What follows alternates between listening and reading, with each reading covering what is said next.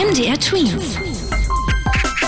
Dein 90 Sekunden Corona-Update. Expertinnen und Experten der Bildungsgewerkschaft in Thüringen zeigen sich besorgt über die kommenden Corona-Regeln nach den Herbstferien an Schulen in Thüringen.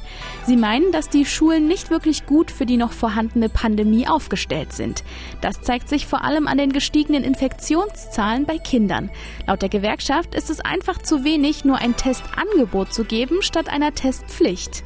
Die Thüringer Landesregierung hatte in dieser Woche beschlossen, dass nach den Ferien an allen Thüringer Schulen die Warnstufe 2 gelten soll. Damit wird es ein Testangebot zweimal wöchentlich für Schülerinnen und Schüler geben, die nicht geimpft oder genesen sind.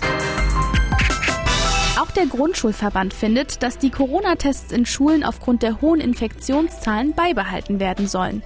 Dass die Masken aus dem Unterricht verschwinden, sei zwar für das Klassenklima, vor allem in Grundschulen, sinnvoll, aber in der aktuellen Situation auch nur dann in Ordnung, wenn dafür andere Maßnahmen den Schutz der Schülerinnen und Schüler absichern. Beispielsweise über den Einsatz von Raumluftanlagen, die die Luft reinigen. Auch Bulgarien und Kroatien. Zum Start der Herbstferien in Thüringen und Sachsen-Anhalt landen zwei weitere EU-Länder auf der Liste der Corona-Hochrisikogebiete.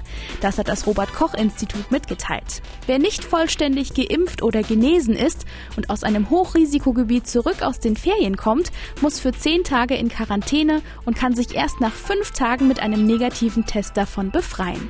Weltweit stehen rund 70 Länder ganz oder teilweise auf der Risikoliste des RKI, unter anderem auch Litauen und Slowenien.